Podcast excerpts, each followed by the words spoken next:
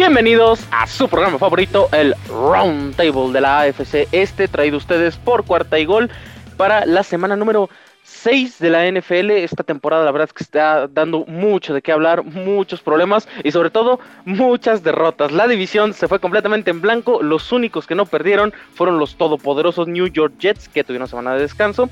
Y pues nada, yo soy Aguatzil Medrano. Ya saben, el Twitter, arroba cuarta y gol Patriots, para que estén enterados de todas las noticias del equipo de Massachusetts. Y como ya lo escucharon, vamos a empezar a hablar con el que descansa esta semana, Chino Solórzano, la sonrisa número uno de cuarta y gol. Chino, ¿cómo estás? ¿Cómo, cómo te sientes de, ver perder a toda la división y que tus Jets estén en la cima casi casi?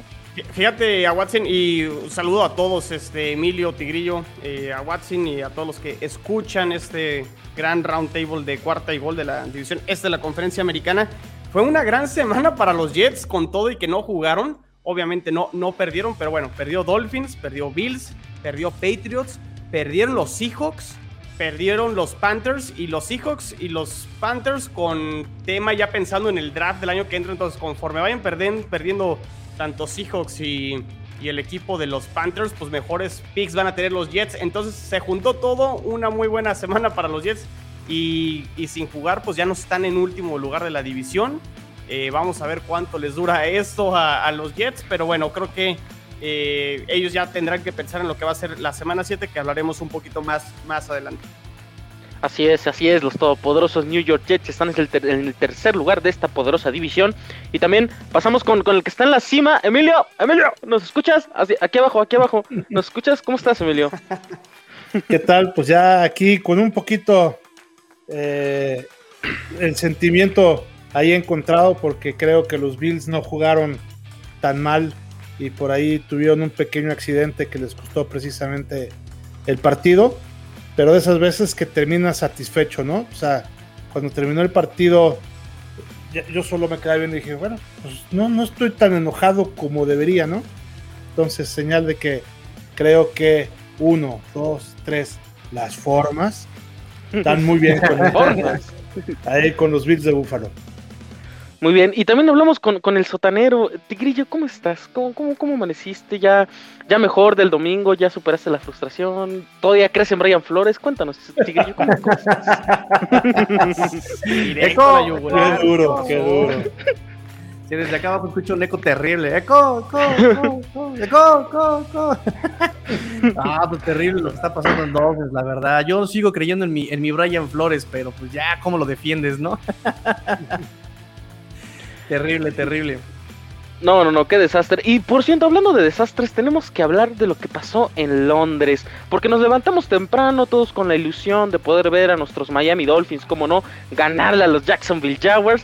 Y no, los Jacksonville Jaguars vencieron 23 a 20 a los Miami Dolphins, siendo la primera victoria de Trevor Lawrence en la NFL. La primera victoria, sí, señores y señores, Urban Meyer ganó un partido en la NFL. Esto es lo más triste que he escuchado en mi vida. Y los Dolphins se caen hasta el último lugar de la división, que como decíamos, eh, ya si se perdía este partido, creo, por lo menos de nuestra parte, sí tendría que haber un cambio, sí tendría que haber modificaciones, sí tendría que estar eh, la alerta roja en Miami. Pero digo, tú viste el partido mucho mejor que nosotros, tú lo viste con el ojo analítico, tú tienes básicamente toda la información de los Miami Dolphins. Cuéntanos qué pasó en este partido y por qué salimos con este resultado con los Miami Dolphins. La defensa no llegó a jugar de ninguno de los lados, no llegaron los linebackers ni de Jacksonville ni de Miami. Este, se nos lesionaron los dos mejores pagados de, la plantilla de los Dolphins, Byron Jones y Xavier Howard. Este, Trevor Lawrence sabe explotar muy bien esas debilidades. Explotó a Noek Binogany, no porque haya jugado mal, sino porque simplemente pues eh, ahí lo estuvo quemando, estuvo quemándolo eh, dos errores graves de Noek Binogany que dan vida a estos Jacksonville Jaguars.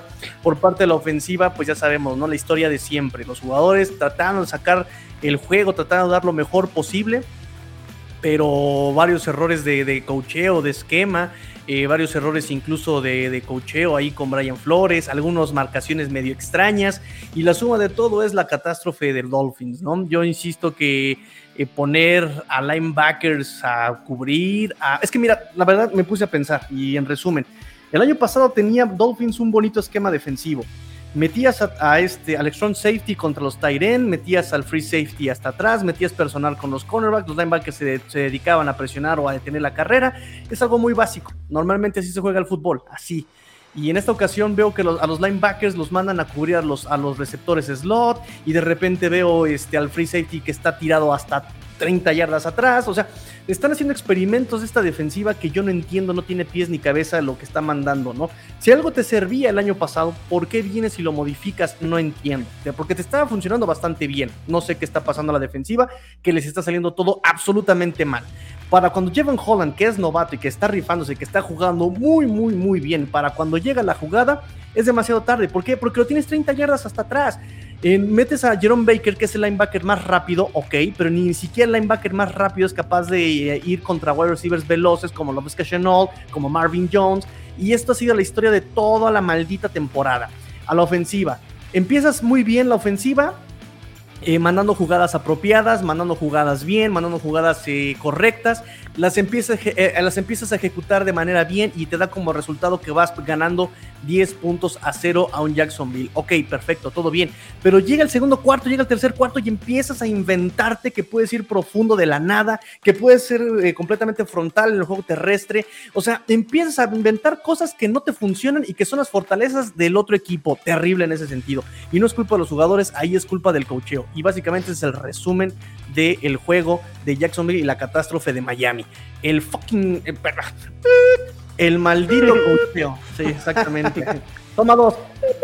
El maldito cocheo está ahí haciendo estragos, ¿no? Digo, terriblemente eh, Tua llorando al final del juego. Ahí en conferencias de prensa se le venían los lagrimones, la cara hinchada como niño, nada más le faltaba suspirar como, como chamaquito de 5 años, nada más le faltaba hacer como. no, nada le faltaba al pobre de Tua. Y pues Brian Flores también tronado, o sea, le ves la cara desencajada, le ves la expresión. En la semana pasada dice que estaba consternado, esta semana dijo que estaba muy decepcionado y él, él, se echa la culpa. ¿Quién más va a tener la culpa de esto? Y con palabras como eh, ellos hacen todo lo posible, trabajan muy duro los jugadores, pero ya está en mí. Yo no estoy teniendo éxito en las jugadas, yo no estoy teniendo éxito en ponerlos donde ellos eh, pueden tener más éxito. Y pues bueno, ¿de quién más iba a ser la culpa, no? Este, pues eso es todo lo que tengo que decir de la maldita guerra de Vietnam. Chino, ¿qué, tienes que opinar de estos Miami Dolphins? Lo veníamos anunciando, este equipo se cae a pedazos y Flyan Flores no hace nada y Totango Bailón no hace nada y tampoco el pateador Sanders hace nada. ¿Cómo que Juan no hizo nada? Salió mejor rankeado que Aaron Rodgers. ¿Qué hubo, le papá? Solamente quiero decirles que yo en el, programa pasado dije que tú iba a tener más de 250 yardas y por lo menos dos o tres touchdowns. Así que la predicción está hecha, incluso hasta de la la derrota, ¿eh? Sí, este. ¿Qué, pasó? Eh, ahorita Tigrillo lo, lo resumió muy, muy bien. Yo me levanté a ver el partido, vi el partido completito. Eh, yo le di el beneficio de la duda a estos Dolphins. Eh, cuando hicimos el round table de la semana pasada, yo dije, los Dolphins tienen que ganar este partido. Los Dolphins no se pueden permitir perder este partido. Lo tenían que ganar sí o sí. Eh, el partido arranca muy bien. El partido Miami lo arranca dominando. De hecho, Jacksonville se encuentra con un gol de campo en su primera serie, pero fue larguísimo. Fue de 56 yardas. Pero de ahí en fuera, sus siguientes tres series despejaron el balón. Miami eh, anotó en sus primeras dos series. Eh, Tua jugó muy bien. Creo que, digo, sí, la, intercepción sí fue lamentable. La intercepción sí fue un error. Fue un error que vería más como los que vi de Zach Wilson en la semana 2 contra Patriotas. Sí, no, había nadie a tres metros en la redonda. ¿eh? Y, no de un coreback ya en su año 2. E, o sea, ese sí creo que. Me, porque las intercepciones pasan y le pasan a todos los corebacks. O sea, de repente creo que también este somos muy críticos con el tema de las intercepciones. Las intercepciones son parte del juego.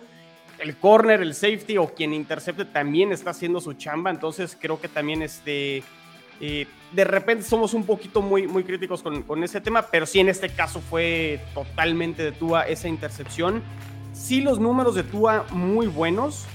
Pero creo que si Tua falló en zona roja, para haber liquidado a lo mejor el partido antes y no haber tenido que sufrir al final del partido. Eh, o sea, es un gran partido de Tua. O sea, vemos los números, vemos el porcentaje de pases completos, dos pases de touchdown con, con Waddle. O sea, los números muy buenos, pero creo que sí hubo momentos puntuales, sobre todo creo que en el, en el gol de campo, eh, en, el, en, la segunda serie creo que se quedan en, zona roja Tigrillo, si, no me equivoco. Eh, desaprovechan eh, para poder anotar. No, perdón, en el segundo intento de gol de campo fue en el que se quedan en la yarda 6 de Jacksonville. Creo que ahí pudieron haber metido el touchdown. Hubo eh, decisiones, creo que ahí de Tua que pudo haber hecho algo, algo más. Pero bueno, definitivamente este partido no, no lo pierde Tua. Lo pierden los coaches, lo pierde la defensa. Le mueven el balón muy fácil a, a Miami. O sea, todo lo contrario al año pasado donde era muy complicado correr el balón a Miami.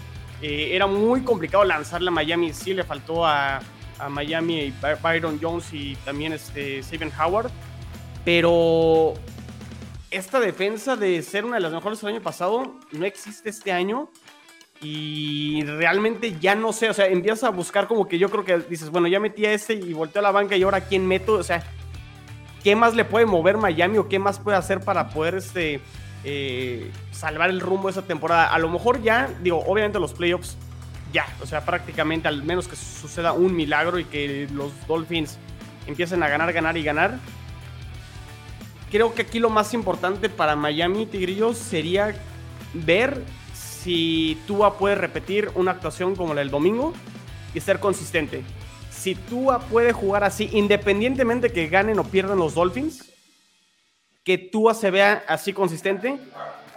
A lo mejor vendrá una decisión de correr o no correr a Brian Flores, pero al menos Tua estará haciendo la chamba y a lo mejor ya esa pieza de tener el coreback no la tendrás que buscar el año que entra y si los Dolphins pueden resolver ese tema este año, la del coreback, con actuaciones como la de Tua el domingo, que sí, falló en ciertas eh, eh, cuestiones, o sea, nadie juega perfecto, pero sí creo que falló en, en algunas cosas puntuales creo que sí podrá tener un futuro dentro de la organización, independientemente de quién sea a lo mejor el general manager o el head coach, si es que hay cambios. Creo que eso es lo que podría rescatar de los Dolphins pensando en el resto de la temporada.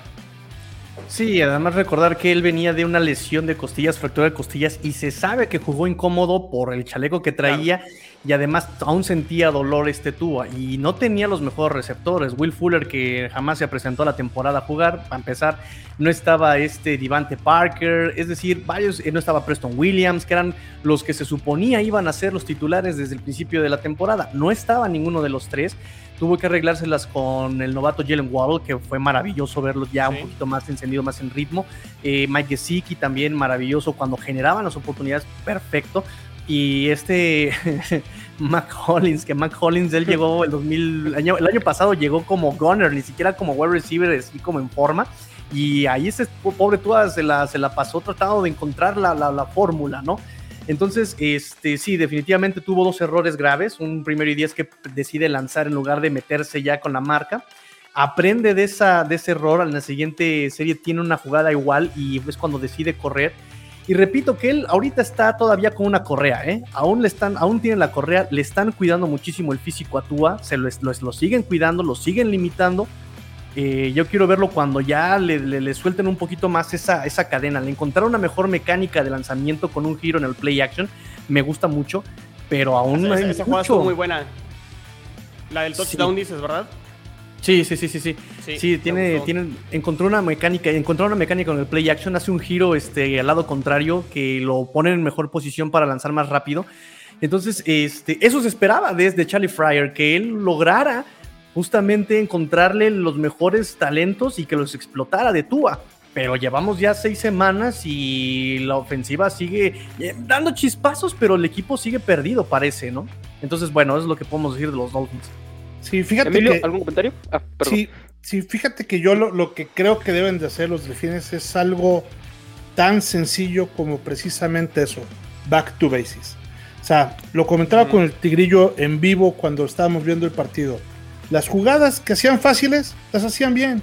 O sea, e, es, increíble. A lo mejor yo ya porque lo he escuchado mucho de, de Tigrillo, lo he repetido pues por lo menos eh, cuatro o cinco veces en estos round tables y seguramente lo he hecho durante toda, su, durante toda esta eh, temporada en sus podcasts individuales de, de los Dolphins, pero cuando hacen las cosas fáciles, cuando hacen las cosas sencillas, cuando no se complican, hacen mucho daño y tienen series ofensivas constantes, seguidas, que terminan en anotación. ¿por qué cambiarlo? O sea, no entiendo. O sea, un niño de tres años tampoco le entiende ese tema. El punto número dos, los castigos. No puede ser ese equipo más castigado del NFL. Son unos... La grosería más fuerte que se sepa. Ese es tema de los jugadores. Es un tema de disciplina y de falta de concentración. Ese es tema de coach. No, pero también de los jugadores y de, concentración de los jugadores. Necesitan poner ahí más, más, este, más atención, porque independientemente de las yardas que, que, que pierden por el castigo, o sea, es un holding que son 10 para atrás, es lo que dejaron de hacer. Porque hubo dos o tres que lo comentábamos, insisto, ahí en vivo cuando estábamos Tigre y yo, que habían avanzado 25 yardas, los echan, los echan para atrás, son 35 yardas de diferencia por un holding tonto, que ni siquiera pudo haber estado, ¿no? Entonces, creo que ese, si yo fuera el coach de Miami, ya no tanto análisis, nada, juega americano tranquilo, que jueguen tocho. Jugando tocho la van a librar. Y jugando limpio, sin hacer castigos, concentrados.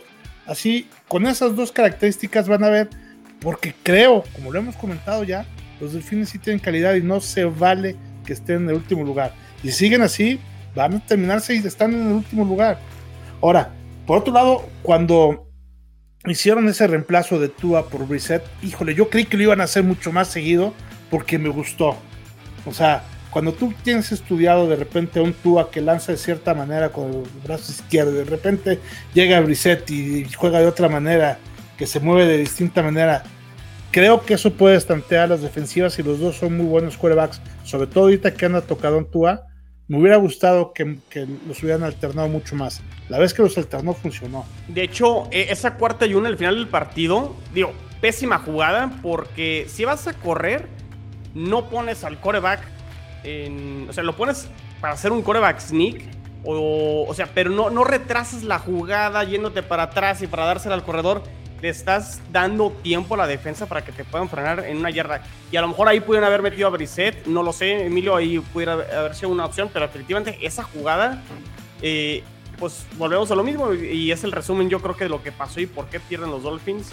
Eh, mala jugada diseñada por los coaches o mandada por los coaches y, y pues error tras error pues termina siendo eh, la suma del por qué Miami pierde este partido, porque sí, sí hay chispazos, sí hay talento. Gesicki, Waddle, Tua se vio bien, pero sí, este, las fichas como que no están bien acomodadas y el engranaje o algo ahí no, no, no, no, no embona y no, no camina. Sí, no, y lo vemos en jugadas, se, repite, se repite, se repite, ¿no? Contra Raiders, eh, yo desde podcast dije, prohibido los pases pantalla, porque ese perímetro reacciona rápido, porque Miami no sabe jugar screens. Llegan y lo hacen en esa situación y da como resultado ese, ese, ese safety y se acabó el partido para Miami, se cayó. Entonces, eh, tienes esta cuarta y uno y como dice Emilio, en la primera jugada de cuarta y uno, fíjate, yo desde el principio de temporadas tenía presupuestado, pensado que más o menos así iba a funcionar el, equipo en general. Eh, tienes roles bien marcados en las ofensivas, pero tienes jugadores versátiles que te pueden jugar de todo, que te da como resultado un a qué, a qué, a qué cubro, ¿Qué, qué, cubro yo como defensiva. Tienes un Malcolm Brown que es vertical, tienes un Miles Gaskin que es un caballo de batalla y tienes un Ahmed que es muy buen back receiver. Entonces me decía la gente, yo, pero eso hace predecible la ofensiva. Sí, pero ahí está el chiste. Cuando más piensas que va a ser lógico un acarreo con Malcolm Brown por el centro, lo van a mandar a, recibir pase. Nadie se lo va a esperar porque lo puede hacer. Y hacen justamente esta, esta suerte de, de despredecible la ofensiva, pero le cambio la jugada en esta cuarta y uno meten al Brissett pensando que van a hacer la coreback sneak y ¡pum! te mandan el pase largo. Eso es jugar con inteligencia, eso es jugar aprovechando tus capacidades, eso es jugar mentalmente, eso es el fútbol. Así es como se tiene que jugar y no es difícil, como dice Emilio, no es difícil. Es nada más echarle tantito coco, jugar básico, sus debilidades contra mis fortalezas. Así no lo están haciendo los Dolphins. ¿sí? Eh, con respecto a los castigos, Fíjate que Miami cuando llegó eh, en el 2019 Brian Flores puso un muro que se le llamó el muro TNT, el TNT Wall, el Takes No Talent Wall. ¿Qué significaba? Si tú haces un error tonto, si tú haces un error que no necesitas de talento para no hacer es, no cometer ese error, con el calor de Florida bajo el sol te vas y corres al TNT Wall dos vueltas. Y esa era la regla.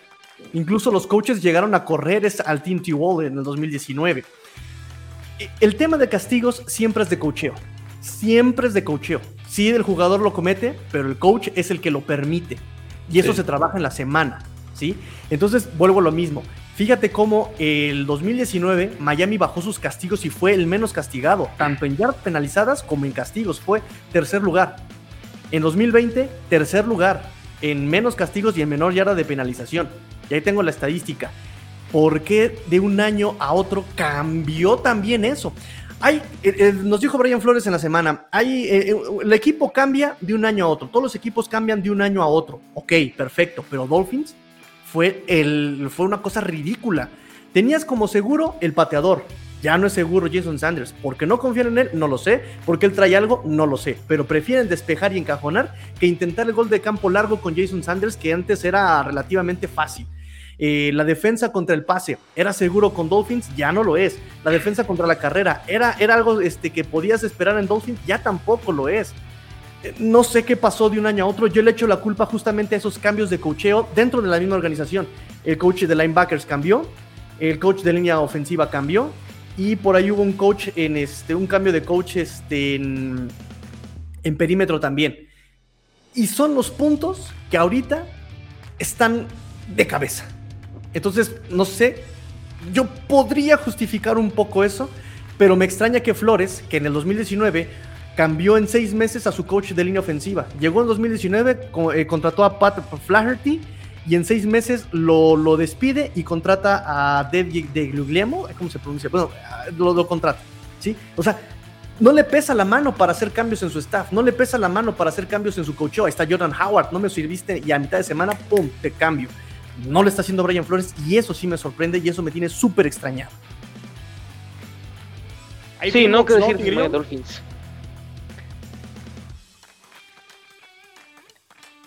A Watson, ¿decías algo, perdón? Ah, sí, Tigrillo está muy muteado, ¿eh? ¿Cómo que decías? no, es que yo ya, ya terminé mi participación. Ah, sí, ¿nos podrías, nos podrías de- decir si hay Finbox, hay alguna pregunta, alguna Ya, duda ya que existencial estamos de estos de Dolphins? corrido aquí con los Dolphins. Oye, Como oye. ¿qué nos, qué nos round table esto? ¿O es terapia Dolphin? ¿O es Sí, me cae, no, bueno. Va- vaya y abrace a su Dolphin ahí en Selva Mágica o en este Reino Aventura, en uno de esos ahí? Sí, sí, sí. Vámonos rápido todos con el film. Nos dice Luis Borja, ¿qué tan sorprendidos están los cuatro de que los Dolphins sean el peor equipo de la división en esta temporada? ¿Qué opinan sobre el general manager Chris Greer, Flores y Tua? ¿Quién eh, sí tiene futuro de ellos tres y quién no tiene futuro en los Delfines? Yo quisiera empezar diciendo que la, verdad, más que impresionado, estoy completamente decepcionado de que este roster, porque es el, el segundo mejor de la división, poco le falta para ser el mejor, y creo, por lo menos a mi punto de vista, y ya pasándome más a un lado de aficionado, a mí no me gustaría ver este roster en el sótano, con tanto talento que tiene. Y de los tres, yo creo que los tres tienen futuro importante, pero sí creo que el general manager me sigue generando demasiadas dudas las decisiones que toma. Si bien toma muchos jóvenes con talento, toma muchos jóvenes que pueden ser eh, a largo plazo buenos jugadores, creo que el talento necesitan ganar ya. O sea, creo que necesitan resultados ya de los jugadores, ya ni siquiera en victorias, ya en rendimiento. Y creo que sí está tardando un poquito el proceso que eligió. Yo creo que el general manager sí es el que más eh, me ha decepcionado de estos Dolphins. Híjole, eh, sí, sí estamos sorprendidos porque era obvio que el que partía como favorito para quedar en último lugar y todavía probablemente porque queda mucho, mucha temporada pueden ser todavía los Jets para que queden en último lugar. Eh, obviamente ese duelo entre Jets y Dolphins a lo mejor ya no se ve tan cargado hacia los Dolphins como lo mencionábamos a principio de temporada. Habrá que ver que, que, que, por cierto, hay, hay posibilidades de que esté en ese partido. ¿eh? Este, voy, voy a andar yo creo que por allá y estaré ahí en el, en el Jets contra Dolphins en el... O en el- sea, ¿ves? no, a ver, Emilio, por favor, no, no vengas tú a, a decirnos si tú ya conoces los eh, todos los estadios de, de la NFL prácticamente, pero se- sería la primera vez que estuviera en un partido de NFL, ¿eh? entonces ¡Ya córranlos! sería mi, mi, mi debut, pero bueno, e- eso realmente sí, sí sorprende el, el tema de Miami que esté ahorita en, en último lugar. Creo que aquí me gusta más la, la otra parte de la pregunta, que es lo de Grier, Flores y Tua. Para mí, Grier ha sido creo que una decepción. Creo que no ha seleccionado a los jugadores. Por, por ahí uno revisa qué jugadores pudo haber seleccionado en cada uno de los drafts. Yo sé que molesta que a lo mejor pudieron haber tomado a Herbert en vez de Tua. Ya dijimos que a lo mejor Tua no fue el problema en esta derrota contra los Dolphins, pero claramente, y es muy fácil hablar a, toro, ¿cómo dicen? A toro pasado, toro, este, pues digo, ya ahorita Herbert claramente se ve como un mejor prospecto. Obviamente los Chargers tienen su roster, los Dolphins tienen su roster, pero sí, este, o sea, independientemente de cuál era la evaluación, para mí era demasiado riesgo tomar a Tua por la lesión que tenía de la cadera y creo que para mí eso fue un error, independientemente de que a lo mejor Herbert estaba disponible o no. Entonces creo que ahí fue un error de, de Greer. Eh, llamar Waddle está jugando bien, pero llamar Chase está jugando mejor. Lo pudieron haber tomado. El trade que terminan haciendo este año, bajando y, luego este, cambiándolo de nuevo con Filadelfia, ya les está pesando este año y pueden haber tomado a lo mejor un jugador como Kyle Pitts o como el mismo Jamar Chase. O sea, hay varias decisiones de Greer que están impactando en el roster que tiene Miami y creo que si te hubiera yo que pasar la guillotina sería él. A Flores creo que sí le daría la oportunidad un año más porque no es fácil lo que hizo en el año 1 y año 2. Le doy crédito a Flores por, por ese trabajo. Y tú hasta en su segundo año, y como lo comenté hace rato, si mantiene el nivel y como jugó, tendrá posibilidades y tendrá chances. Aunque sí, pues probablemente a lo mejor eh, viendo a Herbert y a otros quarterbacks como Burrow, pues sí se está viendo un poquito abajo de, de contra esos dos quarterbacks que es de la misma clase, ¿no? Yo fíjate que además de sorprendido de que estén en último lugar, estoy decepcionado de cómo están jugando. Porque pudieran estar este, en último lugar por resultados circunstanciales. Entonces, estas famosas formas, la verdad es que eh, eh, me trae un poco decepcionado al equipo. Y sobre los tres, yo creo que, los tres evidentemente van a seguir en, en Miami. No creo que sea un tema de cortar alguno de los tres. Pero si hubiera que echarle la culpa a alguno, yo sí se lo echo al coach Flores.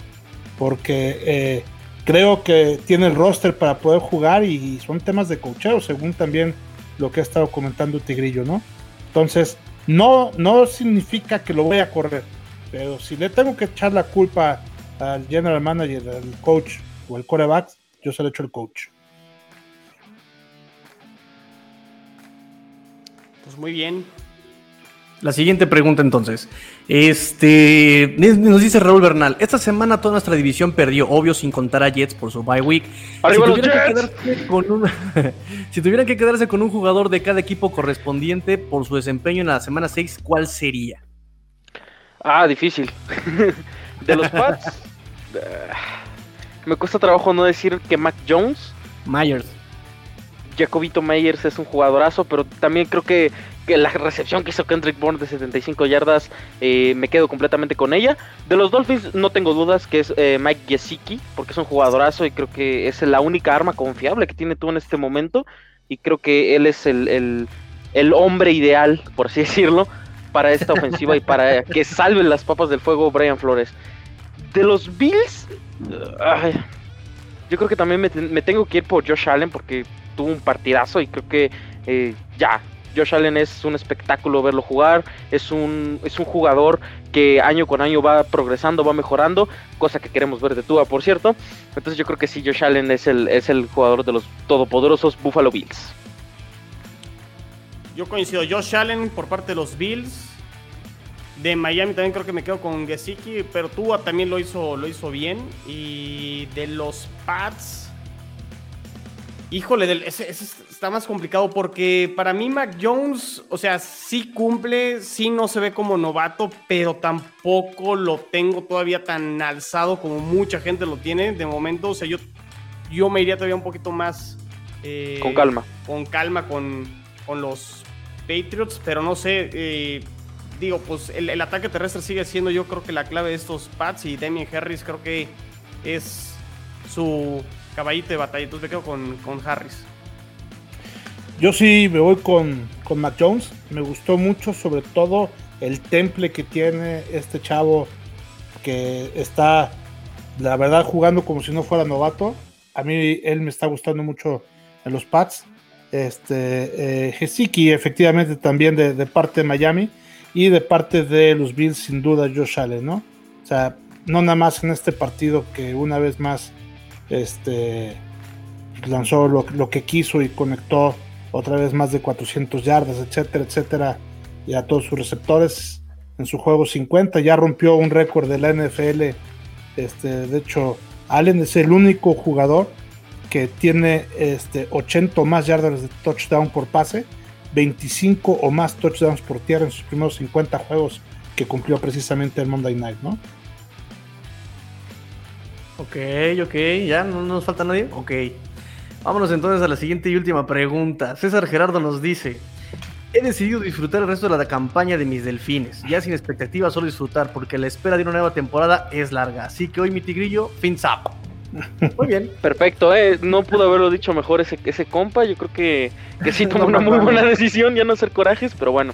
Y hablando de corajes, y hablando de decisiones malas, ah, tenemos que hablar del probablemente uno de los partidos de la semana, no sé ustedes. Los New England Patriots suman su cuarta derrota en casa esta temporada ante los Dallas Cowboys de Dak Prescott. 35 a 29 fue el marcador en tiempo extra. Ah, ¿Qué decir de ese partido, no? Un partido que fue emocionante. La defensiva completamente desaparecida, no existe. Dak Prescott fue limpio todo el partido. que el Elliott, pocos acarreos, pero mucha producción. Y creo yo que aunque hubo muchos castigos del lado de Dallas, Nueva Inglaterra no supo aprovechar nada. Tuvieron un partido muy flojo. Mac Jones, pues sí, tuvo un buen partido en general, pero tenemos que hablar de Bill Belichick. Eh, en el tiempo extra, una cuarta y tres.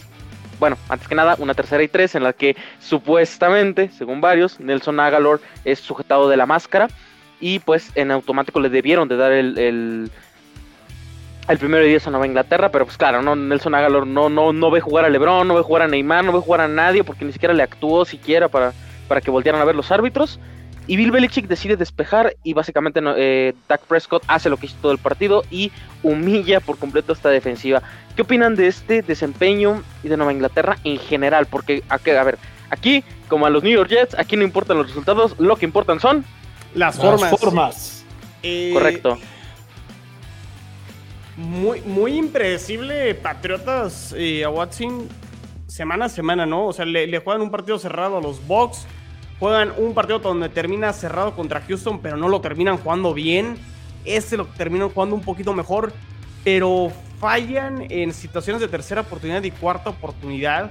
Y es ahí donde, por, donde todavía tengo algunas dudas con, con Mac Jones, como que siento que en esas jugadas donde eh, necesitan capitalizar para seguir moviendo el balón, para poder este, mover la ofensiva, para poder conseguir más puntos, creo que es ahí donde Patriotas ha fallado eh, esta temporada. Sí, el, touchdown después de la intercepción de Diggs de, de, los Cowboys, ese pick six, la realidad es que con una, con una secundaria mejor, ese touchdown que termina dándole la vuelta otra vez eh, Mac Jones a, bueno, los Patriotas a los Vaqueros, pudo haber sido la segunda intercepción, ¿eh? Watson en dos jugadas consecutivas.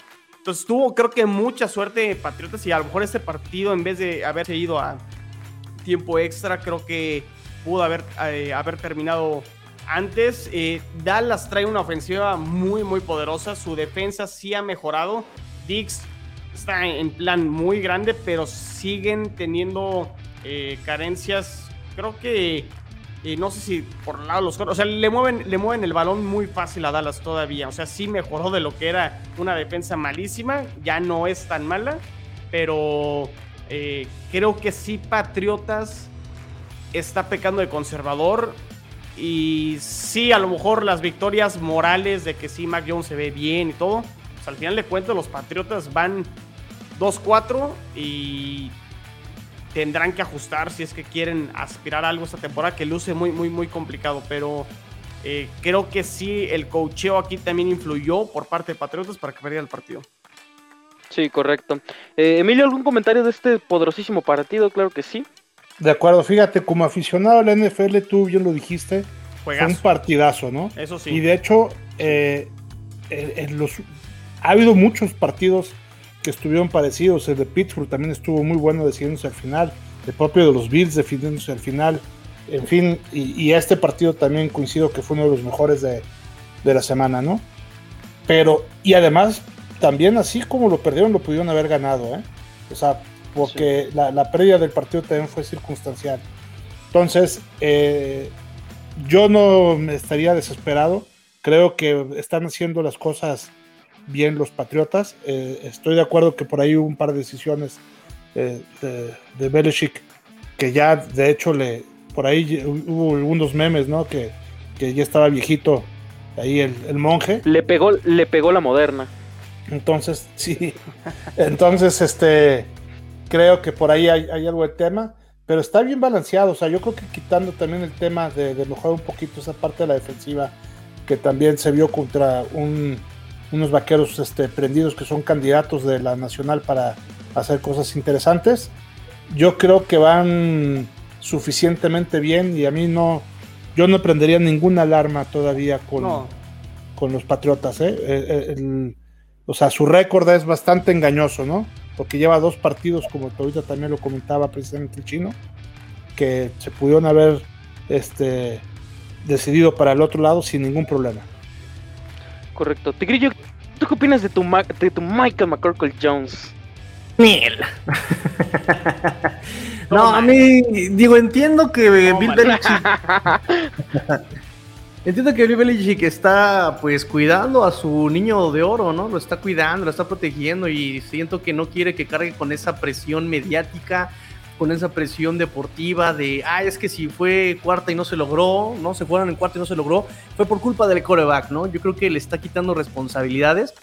Y, por ejemplo, escucho opiniones, ¿no? Como de, ay, pues que él puede con eso y puede con más. Ok, perfecto, pero de todas maneras él trata de ser, este, pues de cuidarlo. Y a mí me parece la opción lógica, la opción correcta de Bill Belichick, ¿no? Cuidar a su, a su nene, a su neco, a su neco el muñeco, este, para que sí se pueda desarrollar mentalmente de manera más cómoda, ¿no? Sin tanta duda como le está pasando, por ejemplo, a Tua, que le están cargando la responsabilidad de absolutamente tete. Entonces, este, me, me parece lo, la, la, opción correcta, ¿no? Eh, ¿Se pudo ganar? Sí, pero realmente también que te estabas jugando para perder, o sea, no solamente ibas a perder el partido, ibas a perder confianza en tu coreback, él mismo se iba a sentir mal, entonces creo que a lo mejor pierde el partido, pero gana confianza en su coreback y creo que esa victoria es mejor que, que, ganarle a los vaqueros, por lo menos en esta temporada, ¿no? En esta campaña de preparación, de reconstrucción, de lo que tú quieras. Creo que hay derrotas que saben a victoria y podemos decir que Big Belichick se lleva una victoria para su coreback. Sí, pero bueno, pues yo solamente digo que de los errores se aprende. Entonces yo creo que sí, eh, Mac Jones estaba jugando buen partido y creo que debió, eh, pues digamos, jugársela en cuarta oportunidad. Y hablando de jugársela en cuarta oportunidad,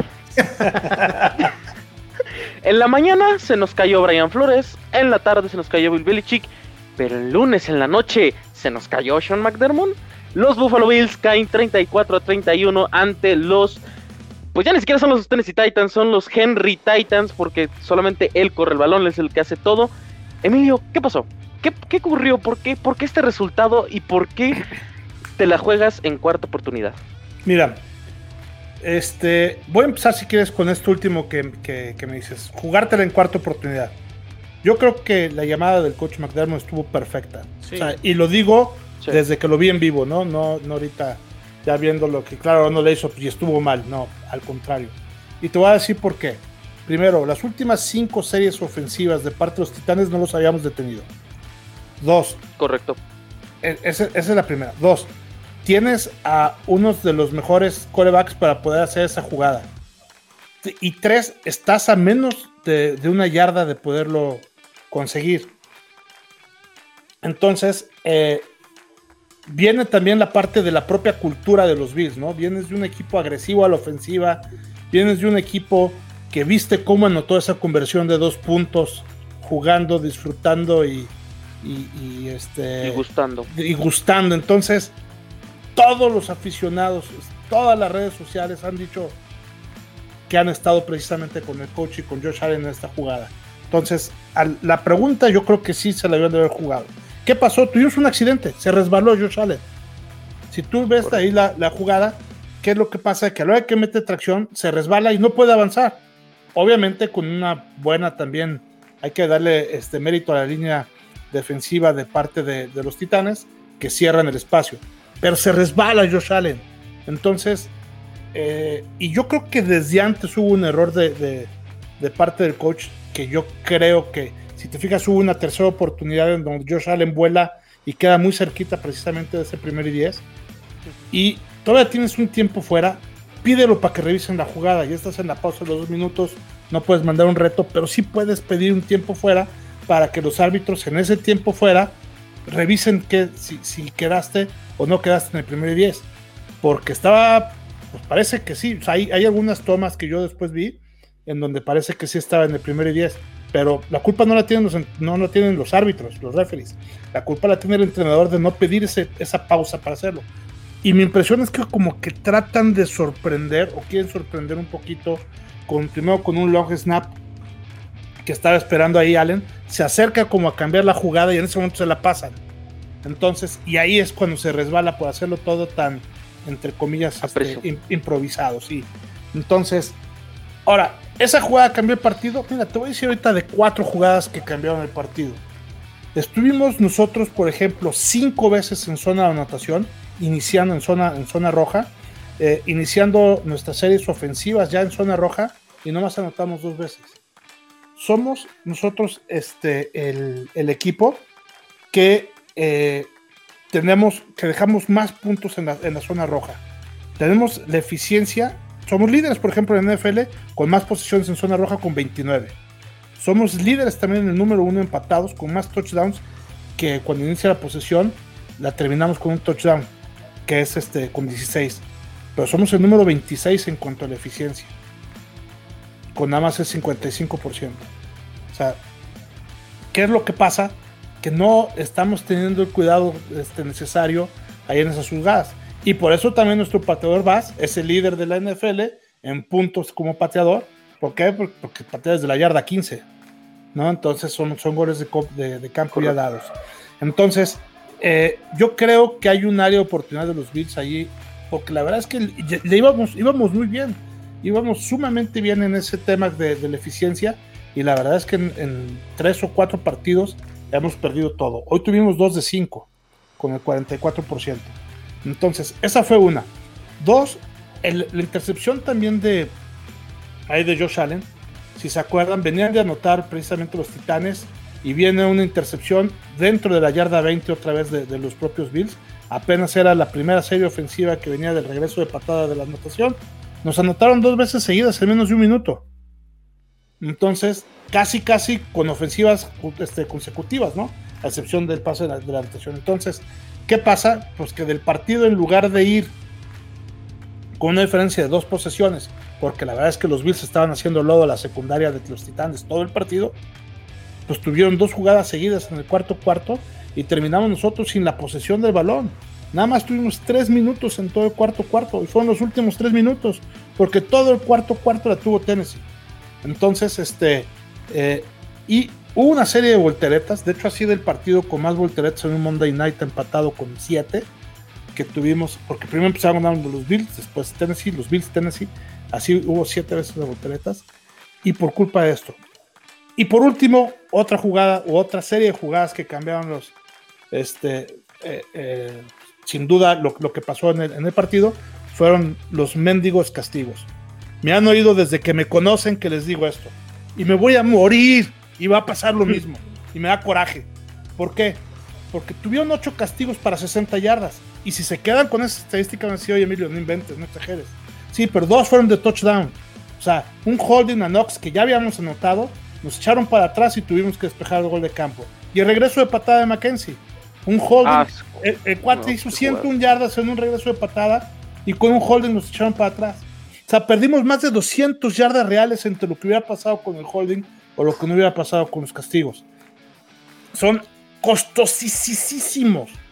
Entonces, eh, eh, perdimos 14 puntos, bueno, 11 puntos porque sí metimos el gol de campo ahí, pero perdimos 11 puntos. Con esos 11 puntos con esas, sin que hubiera ese tipo de, desatenciones, la verdad es que hubiéramos ganado fácil. Yo sé que el hubiera no existe y, los castigos son parte de, esto, pero bueno, eh, eh, yo creo que no nada más fue la jugada de cuarta oportunidad de cuarta y gol, bueno, era cuarta y una, ¿no? Lo que había pasado, sino que fue toda esta serie de cosas. Además de un mal pass rush de parte también de los Bills, que no pudimos, un solo sack, no pudimos hacerle al equipo con más sacks que permite que fueron los Titanes. Y la verdad es que también ellos bien sus líneas, creo que nos ganaron ahí en las trincheras en, ambas líneas. y, este, y Tannehill se deshizo rápido de balón, además de como ya lo habías anticipado tú, que jugar con Henry es hacer trampa, ¿no? Sí, correcto. Este. Pues yo, yo, lo resumiría en Derrick Henry. es que Derrick Henry está ahorita en plan. Barry Sanders está en plan. Leyenda, ¿no? Está como en el Madden eh, Watson, eh, como en lo más alto, ¿no? Como en, el. Está en el 99 de overall, ¿no? Sí, sí. Y, fíjense, me preguntaban cómo le ganaron los Jets a los Titanes. Si uno revisa la, la producción en yardas de Henry contra Jets, hizo, corrió más yardas contra Jets que contra Bills. Fue, fue, fue muy parecido. O sea, contra Bills fueron 143, contra Jets fue 157. Pero si hay algo que ha pregonado Robert Sala con los Jets es no permitir jugadas explosivas. Y la, la carrera más larga de Henry contra Jets fueron 22 yardas. Y pues lo que vimos ayer fueron 74 yardas prácticamente de, de, del touchdown de Derrick Henry, además de que anotó para otras dos, ¿no? Entonces, creo que ahí fue la clave. Bills permitió jugadas explosivas por parte de los Titanes y creo que también eso le, terminó pesando. Fíjate que sí, una sensación que me da. Este partido? Sí, fíjate, a mí, a mí la sensación que me da, además de los castigos que fui, fueron costosísimísimos cuando vi ese regreso de patada dije, ah, no, bueno, buenísimo, no, hombre, ya aquí se acabó el partido y llega el quitar risas, ¿no? Claro. Este, entonces, rápidamente, ya para terminar el comentario, también sentí que esta ofensiva llegó muy crecida. No tanto por una sensación de arrogancia o de orgullo que digan, ay, pues como son los tenis y ahorita ya ganamos.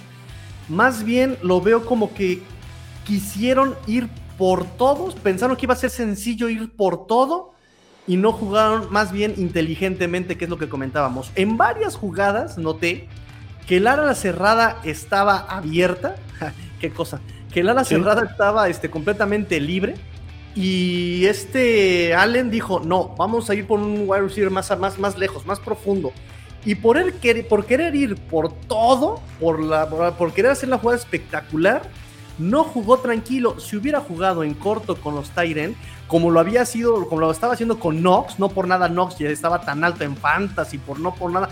En lugar de irse con Knox, quiso aborazarse, quiso comerse todo el pastel de un bocado. Obviamente la presión le llegaba, jamás encontró el receiver abierto, la jugada se rompía, tenía que deshacerse de la pelota, tenía que correr él, tenía que, ¿saben? En lugar de jugar inteligente, en lugar de jugar este seguro, quiso ir por todo Josh Allen y terminaba, regando, terminaba ir regando el tepache. Esa es la sensación que a mí me da de este partido y por eso también la ofensiva no fue tan eficiente como en, otras, como en otras ocasiones. Sí, ¿no? Un partido muy interesante. Yo creo que la cuarta oportunidad sí deja mucho que mucho ver, pero creo que también los castigos fueron eh, la parte crucial. Pasamos rápidamente a los pronósticos de la semana número 7. Qué rápido se está pasando la temporada. Y pues iniciamos con el partido de los New England Patriots en contra de los New York Jets. De Chino, tú inicia tú primero, ¿no? ¿Qué, esperas de ese partido? Y pues nada, no tu pronóstico. ¿Qué espero? Que finalmente los Jets tengan un partido cerrado contra los Patriotas. Eh, espero que finalmente puedan anotar puntos en el primer cuarto. O sea, que no salgan dormidos los Jets en la primera mitad, que ha sido el tema de, de sus primeros cinco partidos y que no se tengan que esperar hasta el tercer cuarto para que esta ofensiva empiece a carburar. Eso quiero ver, independientemente del resultado. Pero pronóstico creo que eh, gana Patriotas y espero que no sea con una diferencia tan, tan amplia y que Zach Wilson se saque la espina de lo que sucedió en ese partido de la semana 2 sino que lance cuatro touchdowns esta vez y cero intercepciones. Emilio, eh, la quiniela o tú cómo vas, tú cómo ves, quién gana este partido. También creo que los Patriotas yo creo que a lo mejor lo va a ganar un poquito más fácil de lo que lo pronostica este el chino. Sí, ¿no? Complicado. Tigrillo, ¿por quién vas? ¿Te vas por McCorkle o por el, eh, el actor de Disney Channel, Zach Wilson? No, pues Patriots. Yo también siento que aquí Patriots tiene que, por puro orgullo, por mantenerse en la competencia, creo que va Patriots. Obligado. Yo solamente quiero decir de que esto me recuerda muchísimo al partido de los Bucaneros y después al partido en contra de los Texas, ¿no? Que le jugaron bien a un rival fuerte y que le sufren con un rival inferior. Yo también voy con los Patriots. Y pues nada, no los poderosísimos Miami Dolphins en contra de los Atlanta Falcons. Tigrillo, ¿cuál es tu pronóstico? Ay, ¿qué te digo? Como vienen jugando los Atlanta Falcons y como vienen jugando Dolphins, yo te diría, están obligados los Dolphins a ganar, pero estaban obligados a ganar la semana pasada Jacksonville y no hicieron nada. Entonces, este... Ah, nada más por poner pareja esta competencia y por hacerme como que, este está bien de payaso, voy con Dolphins. Muy bien, perfecto. Chino, ¿por quién vas? Yo voy con los Falcons. Y fíjate, digo, no, no lo mencioné ahorita con el partido de los Jets, pero los Jets vienen de la semana de descanso. En teoría tuvieron dos semanas para preparar el juego y por eso espero que puedan competir. Aún así, creo que la diferencia de roster y talento entre Patriots y Jets hay diferencia. Pero creo que aquí sí Falcons y si, sobre todo si regresa Ridley y, como está jugando Cordell. Kyle Pitts. Eh, sí, Kyle Pitts y el corredor se me fue el nombre, Cordell Patterson, ¿no? Cordell Patterson eh, creo que los veo más encendidos a los Falcons. Y creo que su récord eh, pudiera estar un poquito más alto de lo por lo que han jugado. Y yo creo que los Falcons, con, dos semanas de preparación, porque descansaron la semana pasada, se van a llevar el partido. Emilio. Sí, además de la semana de preparación que tuvieron, como bien dice, este, pues Miami apenas va a estar regresando de viaje, ¿no? Entonces, sí, algo cuestionable eso, ¿eh? Digo, eso, está creo que para otra ocasión, Tigrillo, tú decías que para no perder el ritmo, pero... sí, yo creo que también ganan los Falcons ahí, este, porque no veo un buen funcionamiento de, Miami, los veo mal y de malas. Señores y señores, yo soy un hombre de fe y yo creo en la papa túa. Yo creo que los Dolphins se sacan la espina y sacan este partido. ¿Eh? Muy bien, terminamos el programa, señores y señores. Eh, pues nada, ¿no? Un, programa más, un round table más, mucha polémica esta semana y esperemos que la siguiente semana sea igual de emocionante, igual de competitiva. Chino, tus redes sociales, donde podemos escuchar, donde podemos tuitear y demás. Red personal en Twitter, arroba chino solo 86 y la cuenta en Twitter de Jets en cuarta y gol, arroba cuarta y gol Jets. Tigrillo arroba master-tigrillo o mi cuenta personal en Twitter y ya saben que para dejar preguntitas sobre los Dolphins, arroba cortico Dolphins, arroba cortico Dolphins, arroba cortico arroba cortico Dolphins, comen frutas y verduras, casi kilos 40. Muy bien, Emilio, no sé si en el Polo Norte, porque ya estás muy arriba, eh, esté en Twitter, pero bueno, ¿dónde te podemos encontrar? Perfecto. Eh, claro que sí, eh, las redes sociales de Bills en cuarta y gol, en Twitter nos pueden encontrar en arroba cuarta y gol Bills y mis redes sociales personales en Twitter, arroba Evesan. Y en Spotify, ya saben, pueden escuchar el podcast de los Bills y todo lo que tiene que ver con el mejor equipo de la conferencia americana. Conferencia americana. Muy bien. bueno, bueno yo no. frío, Emilio, que se está bueno, Quitando, ya, quitando a Pittsburgh y a los Titanes. Ya, no saben, en qué conferencia está Emilio.